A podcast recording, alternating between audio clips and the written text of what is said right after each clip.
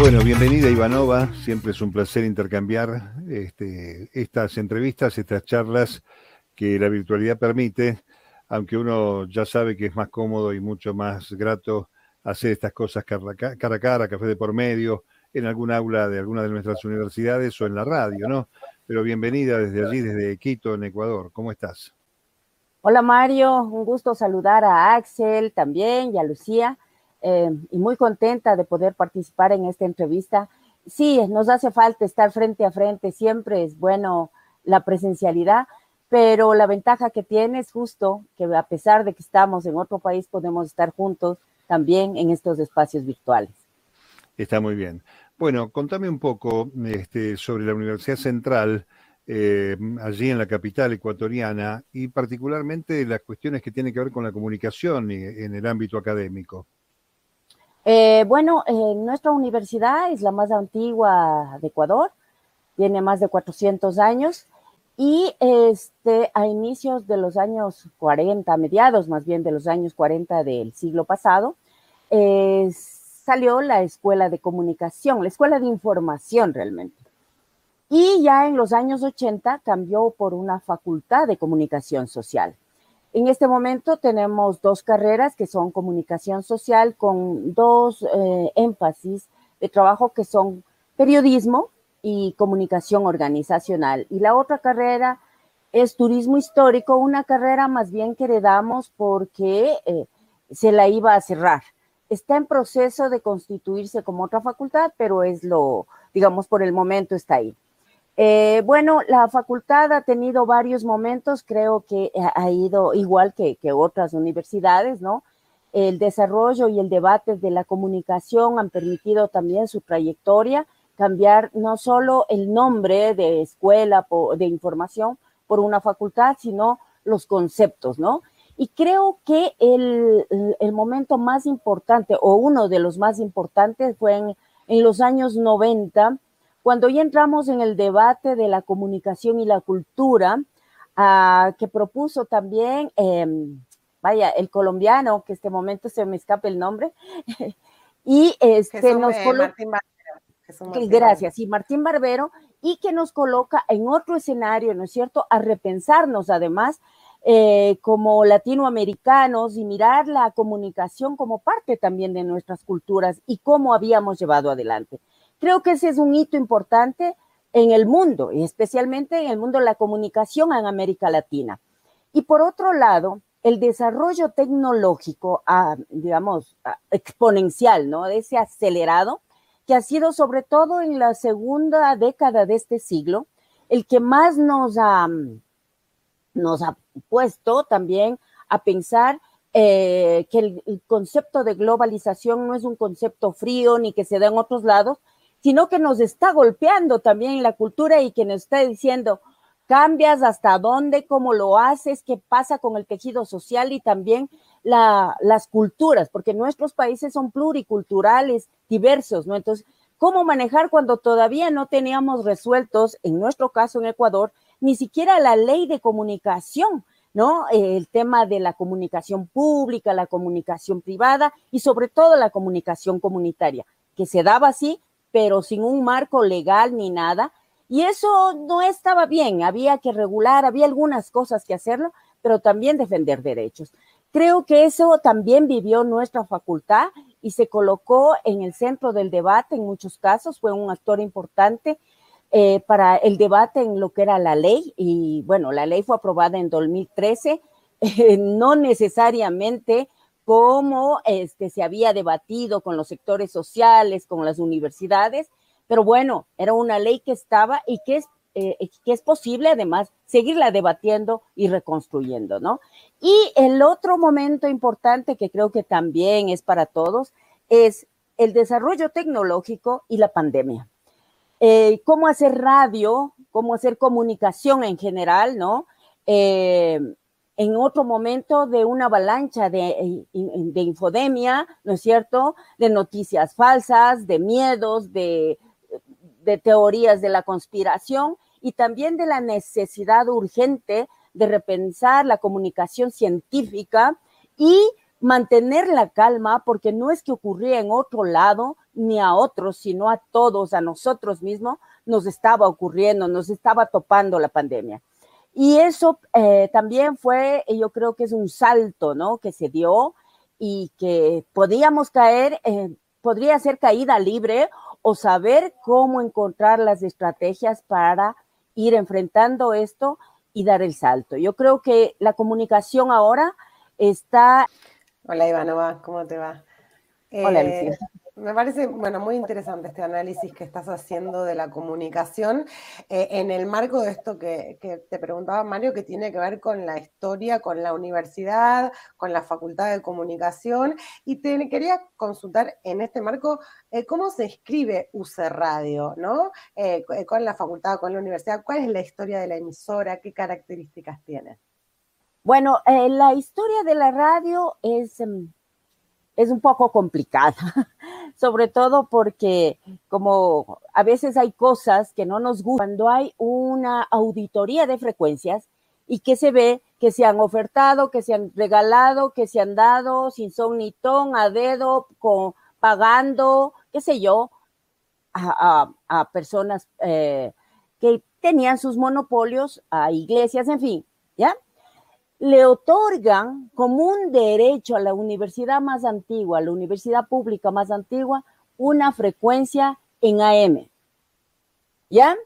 Mucha gente criticó y dijo, ah, pero ¿por qué aceptan? Era o eso nada. A mí me parecía, yo ya era docente de la facultad, yo trabajo desde el año 98 en la Universidad Central, entonces para mí era un reto. Yo decía, este, después de 28 años, tener esto es una ventaja, nos va a permitir desarrollarnos, ¿ya? Eh, y, pelear por otras frecuencias, pero haciendo las cosas bien.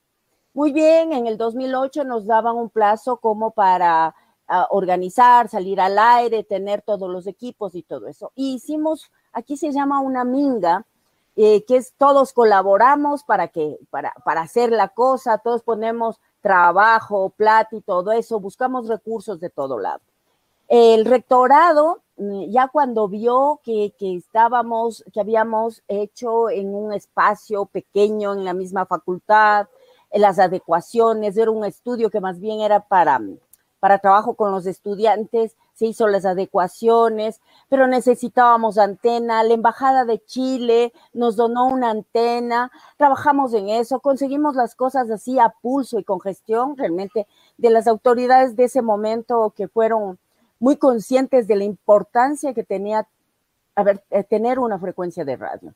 Muy bien, éramos apenas dos profesores de que dábamos producción radiofónica y en ese momento eh, mi pareja era el decano, entonces por un tema ético, ¿no? Y de coherencia no podía ser yo, porque se vería como eh, favoritismo, no valía la pena y le dan al otro profesor que había sido también mi profesor cuando yo era estudiante. Muy bien.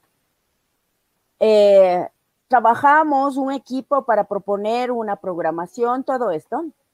Y bueno, esto ya te estoy hablando que pasaron, estuvimos un año en pruebas y todo eso. Llega la ley y claro, él había reclamado que no se le pagaba, o sea, no había una partida para pagar director de la radio y se le dio carga horaria. En vez de que de clases, estaba con carga horaria como profesor, como director.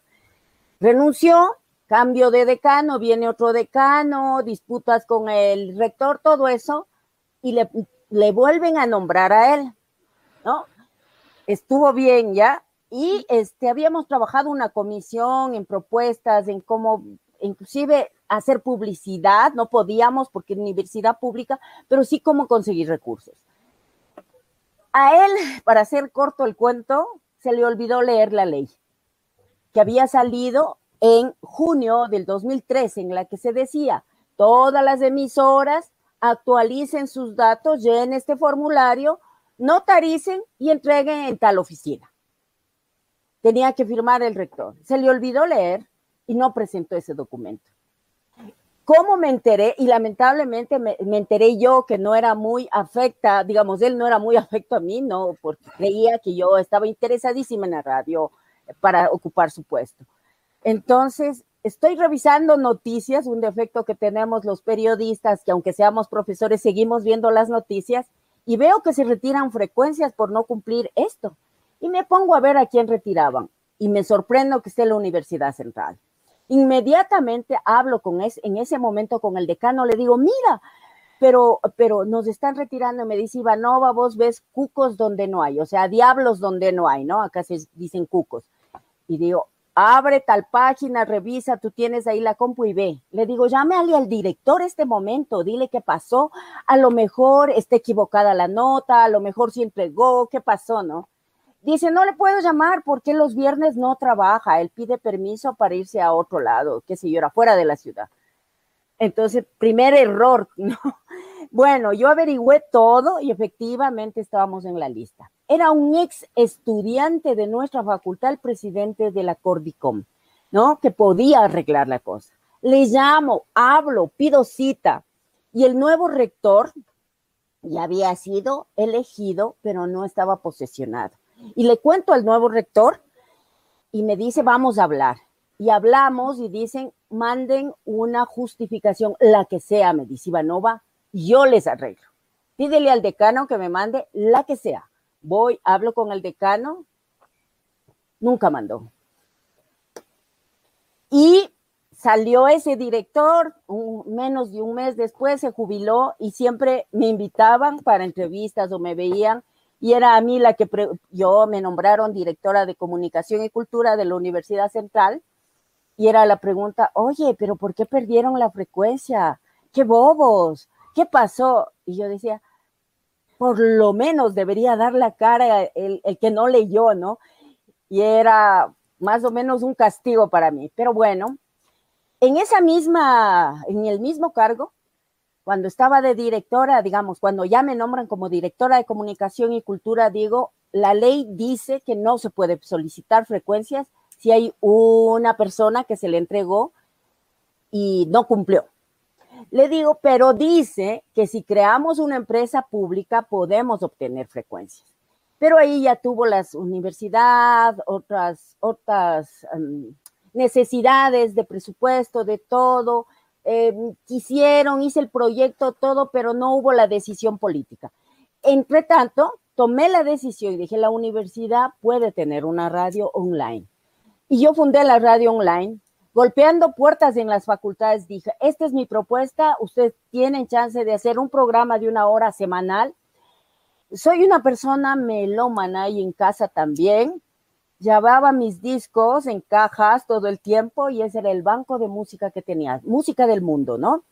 Y fuimos haciendo programas, pensando y en la radio se construyó así, la radio online con profesores, estudiantes, este, con mi música, así el noticiero, este, con, conseguí dos programas de la Embajada de Brasil y otra de la Embajada de Chile, que hacían programas en vivo. Fui buscando alianzas dentro de la universidad y la otra, y la radio se mantiene, ¿no? Ahora está cumpliendo ya cinco años y mm, yo diría que este, ha sido una lucha permanente, eh, que se entienda primero también en el grueso de la universidad la importancia de la comunicación, la relevancia de lo que es tener una radio universitaria con un rol distinto en la sociedad.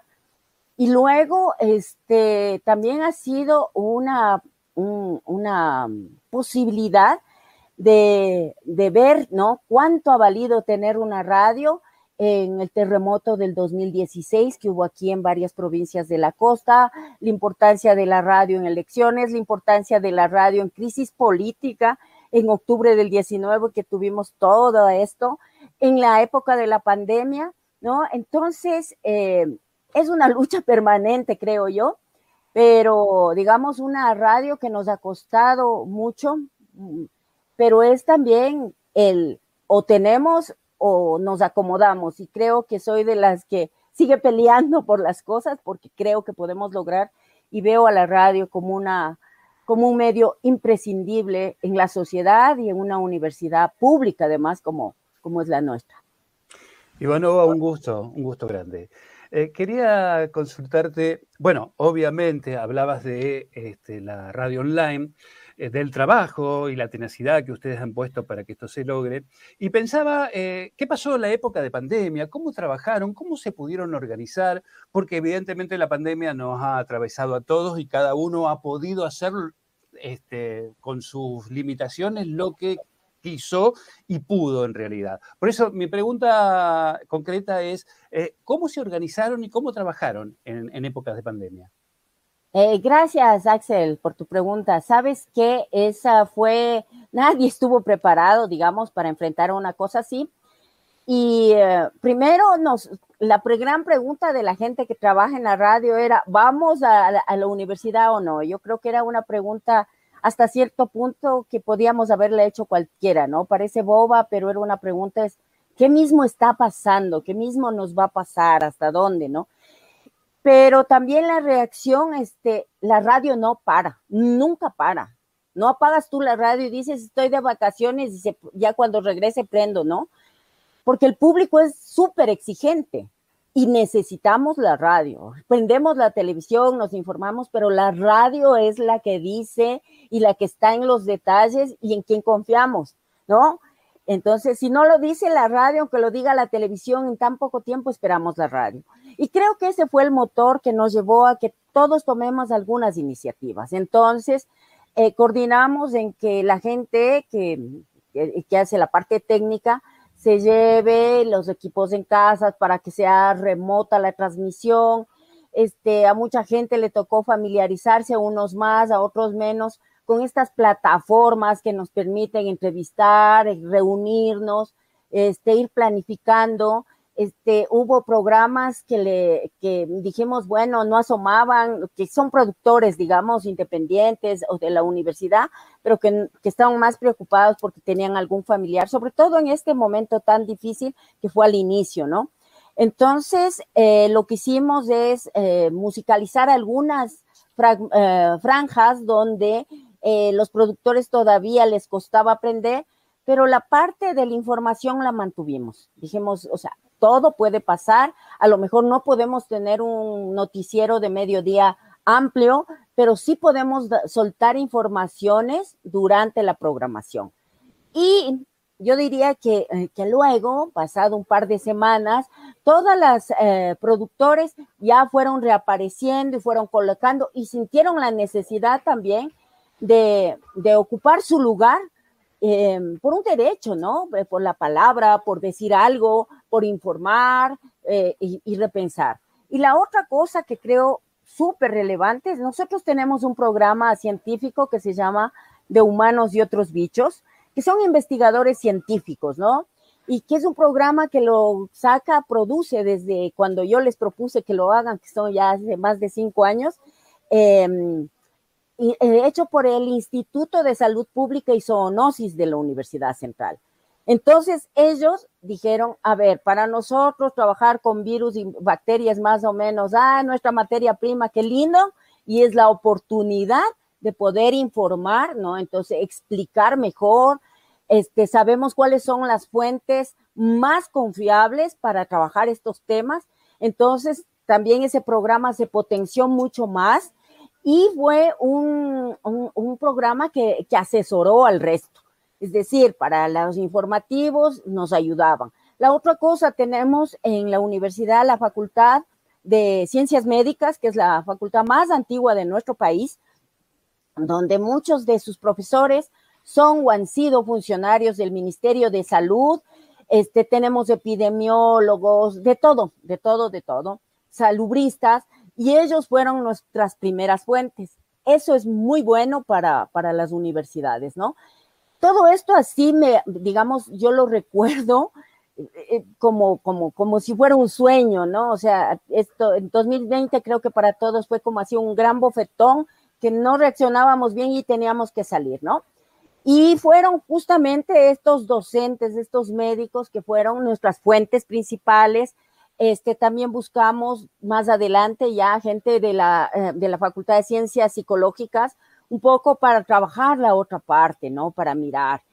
Y este, la otra cosa que tuvo la pandemia y que a veces no se ve, es que una ruptura, un golpe cultural en la parte de despedir a sus muertos, a sus seres queridos, ¿no? Porque hay un velatorio, hay toda una ceremonia donde tú vas y te despides, ¿no?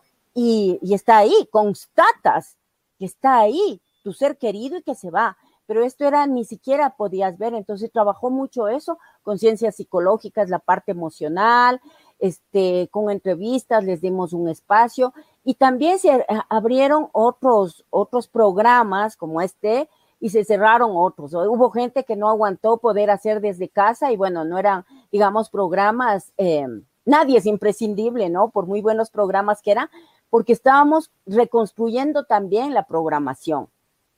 Eso nos ha costado, nos tocó ponernos todo, descargarnos softwares, plataformas, estar en casa, sentarnos, no quejarnos, sino ver la posibilidad que era la mejor manera que teníamos en ese momento de cuidarnos y no dejar de, informar, ¿no? Y de sacar la radio.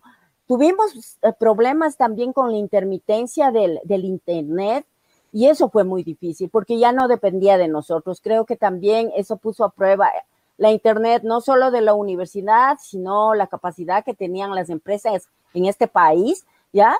Eh, eso fue un, problema tanto en clases como en, la emisión de, de, radio universitaria, UCE, pero creo que en resumen eso fue un proceso así del día a día, ¿no? de tomar decisiones como cirujano, del día a día, de tener confianza en el otro, en el que está al otro lado, que es tu compañero, que ya no le puedes decir nada presencialmente, sino que lo haga. Y creo que todos eh, logramos ahí una sinergia y un compromiso, ¿no? Con uno mismo y con la emisora.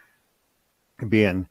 Eh, me toca eh, contarles a los que no la conocen a Ivanova, que es así desde hace los años que la conozco y por tanto con esa energía, con ese entusiasmo, eh, con esa este, irrevocable situación de lucha que la acompaña y la energía, bueno, este, ha sido elegida presidenta de la Radio Internacional Universitaria y en estos días de noviembre se va a hacer cargo de la red de redes, con lo cual este, me complace mucho esto, contárselo a los seguidores de aquí de la Argentina.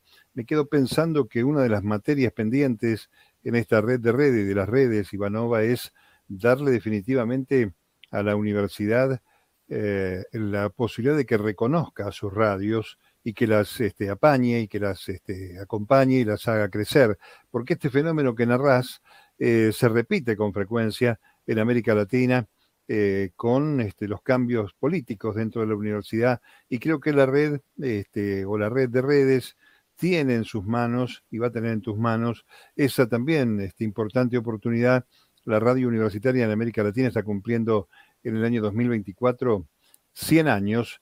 Por lo tanto, siempre mm, a mí me resulta doloroso pensar eh, cómo se ha perdido tanto tiempo para que la universidad institucionalmente reconozca con todos sus fueros el valor que tienen sus medios de comunicación y particularmente en la radio.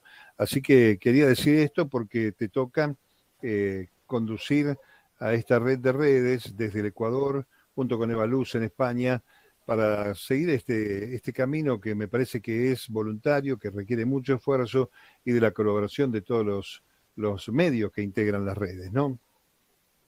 Eh, sí, sí, Mario. Em, bueno, yo creo que nos conocemos más de dos años, realmente estoy segura.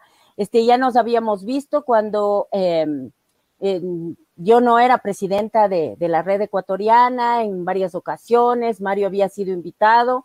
Este, y fue muy interesante conocerlo porque siempre este, estaba pendiente de nosotros, ¿no? Como esos papás así, a la tarea, a la tarea, ¿no?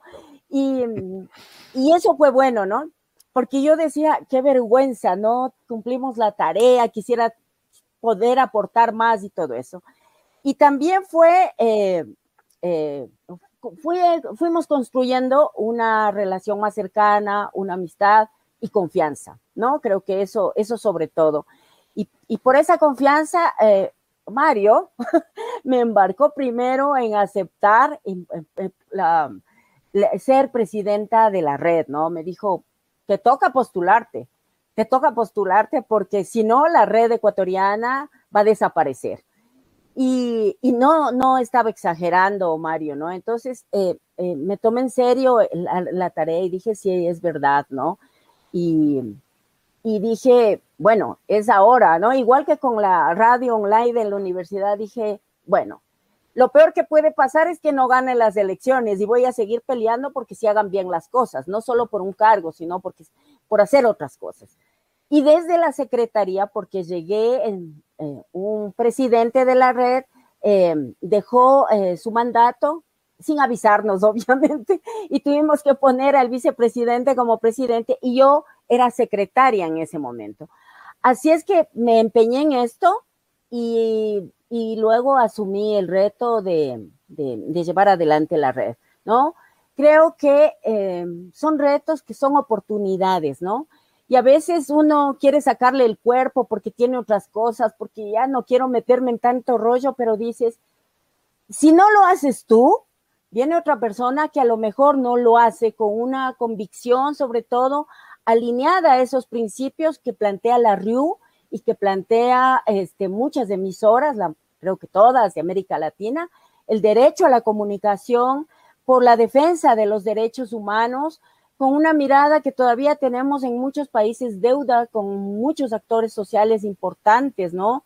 Entonces eh, dije, bueno, y esta vez, inclusive yo sorteé otros nombres que plantea Daniel y a Mario, pero insistieron, ¿no?